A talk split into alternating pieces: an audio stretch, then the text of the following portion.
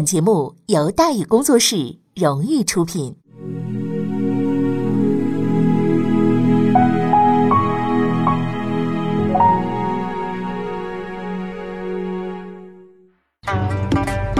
说书唱戏劝人方，三条大道走中央，善恶到头终有报，人间正道是沧桑。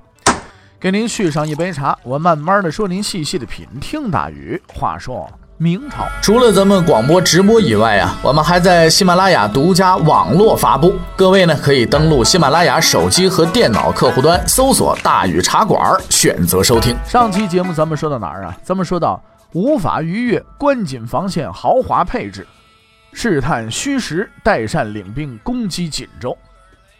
代善带领着自己手下的士兵来进攻锦州。那此时的锦州守将呢是赵帅教，应该说他的作战态度啊是很成问题的。面对着在城下张牙舞爪、极其激动的代善，他呢却心平气和，毫不激动，时不时的在城头上转两圈，放几炮，而城下呢就会迅速传来凄厉的惨叫声，再赔上若干架云梯、若干条生命。哎，在毫无所得的情况下呢，代善没辙，只能是停止进攻。虽然说停止进攻，但是代善呢还不太想走，他还打算再看两天。可是孙承宗呢，似乎是不不欢迎参观的啊！戴贝勒这屁股还没坐热呢，就得到一可怕的消息，说一支明军呢突然出现在自己的侧翼。这支部队是驻守前屯松山的明军，听说客人来了，没赶上接风啊，所以赶上来送行来了。在短暂慌乱之后呢，代善恢复了平静。作为一名经验丰富的将领，他有信心击退这支突袭部队。可他刚带队发起攻击。就看到自己屁股后边尘烟四起，哎，城内的明军也出来了，这就算叫腹背受敌了啊！但是代善依然很平静，作为一名经验丰富的将领，他很有信心。然后呢，很有信心的代善又得到了另一个消息：宁远、中前所等地的明军已经出动，正朝这边赶来。吃顿饭的功夫，这就来了。代善不愧是代善呢，作为一名经验丰富的将领，他非常自信、镇定地做出了一个英明的判断。跑啊！可是来去自如只是一个幻想。很快呢，代善就发现自己已经陷入了重围。明军呢是毫不客气，一顿猛打。代善部啊伤亡十分惨重。好在来的都是骑兵，机动力比较强，拼死的往外冲，总算是呢奔出了一条活路。一口气儿跑上百里，直到遇见他的这个二贝勒阿敏，哎，这才算魂儿飘回来。此一战，明军大胜，击溃后金军千余人。战后清点斩首六百多颗。啊，努尔哈赤为他的试探行为付出了惨痛的代价。在孙承宗督师辽东的几年里啊，双方很有点相敬如宾的意思。虽说时不时呢搞点小摩擦，但是大仗啊是没打过的。孙承宗不动，努尔哈赤就不动。可是孙承宗不动是可以的，努尔哈赤不动那就完了。因为孙子的人的任务他就是防守。只要不让敌人进关抢东西，这玩意儿就算赢了。努尔哈赤不一样，他的任务是抢。虽说占了挺大一块地方，但人都跑光了，技术型人才也不多，什么产业都没有。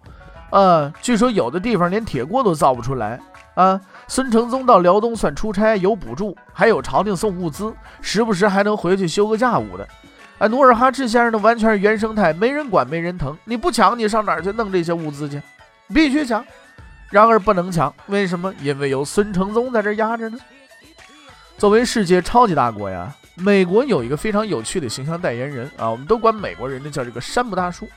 这位大叔的来历啊，咱们就不说了啊。具体特点呢是面相端正、勤劳乐观、处事低调、埋头苦干，属于那种不怎么言语却特能干事儿的类型啊，是许多美国人争相效仿的模范。孙承宗呢，就是一个山姆大叔型的人物。当然了，按年龄算呢，不能不能叫山姆大叔了啊，呃，他呢得叫山姆大爷。这位仁兄相貌奇伟啊，这可以有画像为证，极富乐观主义精神啊，大伙儿都不干的活他干，非常低调，就是从来不出兵闹事，经常埋头苦干啊。你可以看见孙承宗的业绩单。刚开始的时候，努尔哈赤压根儿没瞧得起孙大爷。因为这人到任之后啊，什么动静都没有，一点也不折腾啊，什么一举当平策了，光复辽东了，提都不带提的。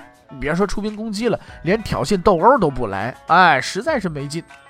但是慢慢的，努尔哈赤发现这人太厉害了，就在短短几年内，明朝的领土以惊人的速度扩张，从关外的一亩三分田到宁远，再到锦州，在不知不觉当中，他已经收复了辽东近千里的土地。更为可怕的是，此人每走一步都经过精心策划，步步为营，稳扎稳打，趁你不注意就跑你两亩地。你每次都都不多站，但是站住了他就不走了，几乎找不到任何的弱点。对于这种抬头望天、低头使坏的人。努尔哈赤啊，是一点办法都没有，只能眼睁睁地看着对方大踏步的前进，自己大踏步的后退，直到天启五年十月的那一天。这一天，努尔哈赤得到消息，孙承宗走了。他为什么走了呀？不是探亲，不是述职，也不是做检讨。孙承宗啊，彻底退休了。必须说明的是，他是主动提出退休的，却并不情愿。他不想走，但是不能不走。为什么？因为他曾无比依赖的强大组织东林党毁了。关于东林党的覆灭啊，许多史书上的说法比较类似。啊，一群有道德的君子在无比黑暗的政治斗争中，输给了一群毫无道德的小人，最终失了败。这个说法基本上是相当于胡扯。那事实是怎么回事呢？事实上啊，呃，应该是一群精明的人在无比黑暗的政治斗争当中，输给了另一群更为精明的人，最终败了，就这么个情况。许多年来，东林党的失败之所以很难说清楚，是由于东林党的成功没说清楚；而东林党的成功之所以没说清楚，是由于这个问题很难说清楚。哈哈。我这不是在这绕口令说顺口溜呢啊！其实一直以来，在东林党的兴亡之中啊，都隐藏着一些不为人道的这个玄机，很多人不知道，知道的人呢也不说。凑巧呢，我们呢能较这个真儿。哎，对于某些很难说清楚的问题，不足为人道的玄机呢，呃，我们有一些兴趣啊。于是呢，咱们当年明月先生啊，在分析了许多史料资料之后呢，得到这么一个结论。东林党之所以成功，是因为强大；而之所以失败，是因为太强大了。万历四十八年，在杨涟、左光斗以及一系列东林党人的努力下，朱常洛顺利继位，成为了明光宗。当然了，这位仁兄命短，就活了一个月。但东林党人再接再厉，历经千辛万苦，又把他儿子推上去了，并最终控制了朝廷的政权。用正面的话说，这是正义战胜了邪恶，意志顽强，坚持到底。用反面的话说，这叫赌一把运气好，找对了人，打对了架。反正无论是正面还是反面吧，几乎所有人都认为东林党能够掌控天下，全靠明光宗死后那几天里杨涟的拼死一搏，以及继任皇帝的感恩图报。而这是一个重要的原因，但它绝不是唯一重要的原因。因为在中国历史上，一般而言，只要皇帝说话了，什么事儿都好办，什么事儿都能办。可是明朝不太一样。明朝的皇帝从来不是说了就算的，且不论张居正、刘瑾、魏忠贤之类的牛人，光是那帮六七品的小御史、几十中，天天上书骂人、写责篇想干什么都不让，还能把人活活烦死。你比如说明武宗吧，就想出去转转、旅旅游、换换空气啊，麻烦马上就来了，上百人跪在门口痛哭流涕、示威请愿，午睡都不让睡，闹得你死我活的，最后都没去成。换句话来说，皇帝大人连自己的事儿都搞不定，你让他帮东林党控制朝政，那玩意儿不太现实，是吧？充其量也就是帮个忙而已。东林党掌控朝廷的真正原因在于啊，他们打败了朝廷中所有的对手。具体来说呢，就是齐楚浙三党。众所周知，东林党中的许多成员没有什么博爱精神的，经常耍二杆子性格，非我族类就是其心必异。什么都敢惹，搞了几十年斗争，仇人越这越斗越多。特别是那三党啊，齐楚这三党，前赴后继，前人退休，后人接班，一代代接茬上，斗得那叫不亦乐乎。这两方的矛盾呢，叫一苦大仇深，什么争国本了、妖书案了、停机案了，只要是个机会，能借着这个打击对手的，就绝对不放过。而且从万历十几年就开始闹，哎呀，可以说是历史悠久。那就实力而言呢，东林党势头大，人多。占据优势，而三党呢，迫于压力形成了联盟，共同对付东林党。所以多年以来此消彼长，什么经查了、偷信了，全往死里整。由于呢双方实力差距不大，这么多年了，谁也没能把谁给弄死。到万历末年，一个人来到了京城，啊，不久之后呢，在极其偶然的情况下，他加入了其中的一方，他加入了东林党，于是三党被整死了。这是一个不折不扣的小人物。然而呢，正是这个小人物的到来，打破了几十年的僵局。这个人名字叫汪文言。如果你不了解这个人，那是正常的；如果你了解这个人，那就不正常了。甚至很多熟读明清历史的人，也只知道这个名字，而不清楚这个名字背后隐藏的东西。因为这个人呢，太不起眼了。事实上，为了查这位仁兄的生平啊。当年明月先生是吃了很大的苦头，翻了很多的书，还专门去查了历史文献检索，哎，就没能摸清他的底细。在几乎所有的史籍当中，对于此人的描述都只有只言片语，应该说这个现象比较奇特。对于一个在历史上有一定知名度的人而言，介绍如此之少是很不正常的。但从某个角度来讲，又是很正常的，因为决定成败的关键人物往往喜欢隐藏在幕后。汪文言是安徽人，不是进士，也不是举人，甚至不是个秀才。他没进过考场，没当过官，只是个普通的老百姓。对于这位老百姓，后世曾有一个评价，叫以布衣之身操控天下。哎，汪布衣小时候情况怎么样？咱们已经没处可查去了。从目前的材料来看呢，是个很能混的人。他虽然不考科举，却还是当上了公务员，就是县令。事实上，明代的公务员并非都是政府官员，它分两种，一种叫官，一种叫吏。参加科举考试考入政府成为公务员的，那叫官员。就算层次最低、底子最差的举人，你比方说海瑞吧，至少也能混个县教育局局长当当。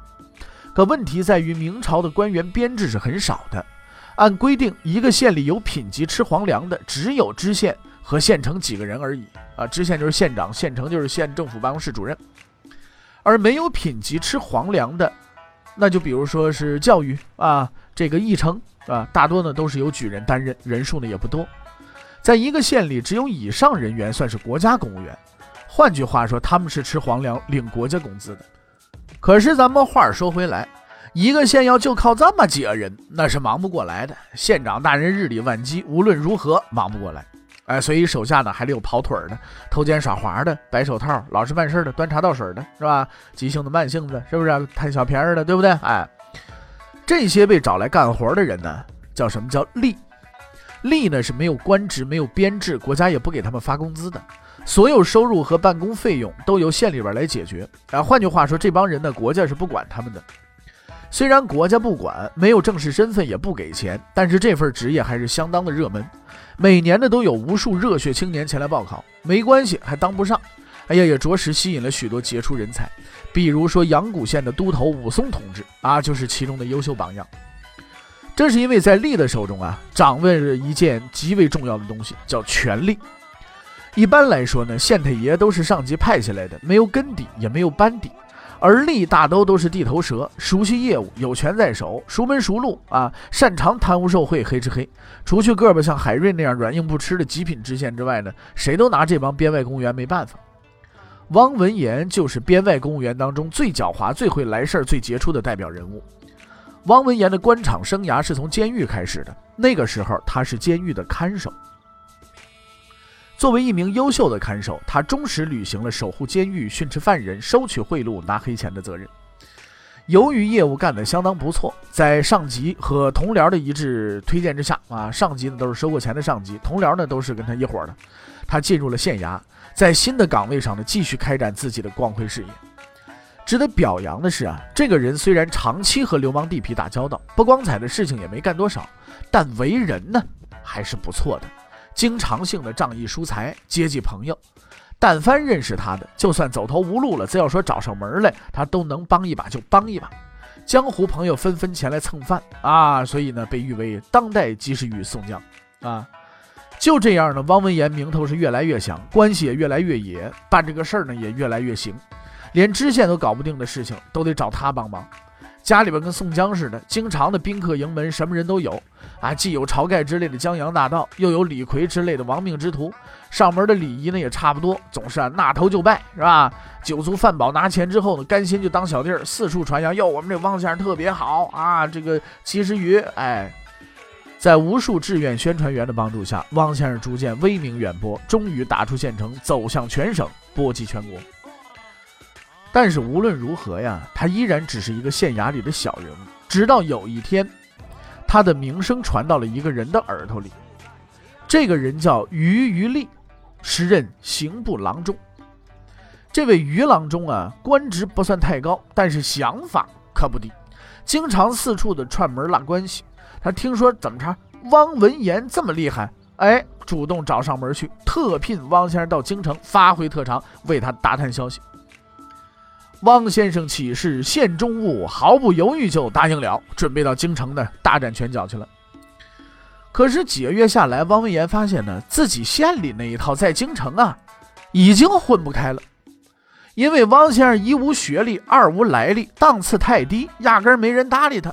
你在个县里边，你可以横行霸道；你在京城了，你这事儿就不行了，是不是？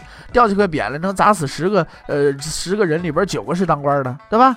无奈之下，只好出钱去捐了个监生。哎，不知找了谁的门路吧，反正还混进了太学。这下子可就了不得了。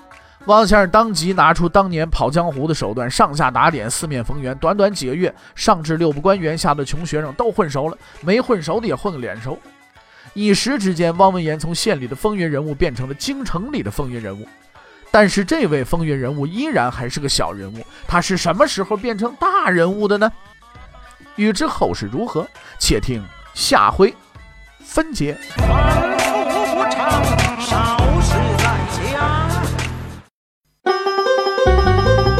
各位，你想跟大禹交流吗？你想跟大禹辩论吗？你想给大禹指出错误吗？来微信吧，微信搜索订阅号“大禹茶馆”，哎，就能实现了。记住啊，禹是宇宙的宇。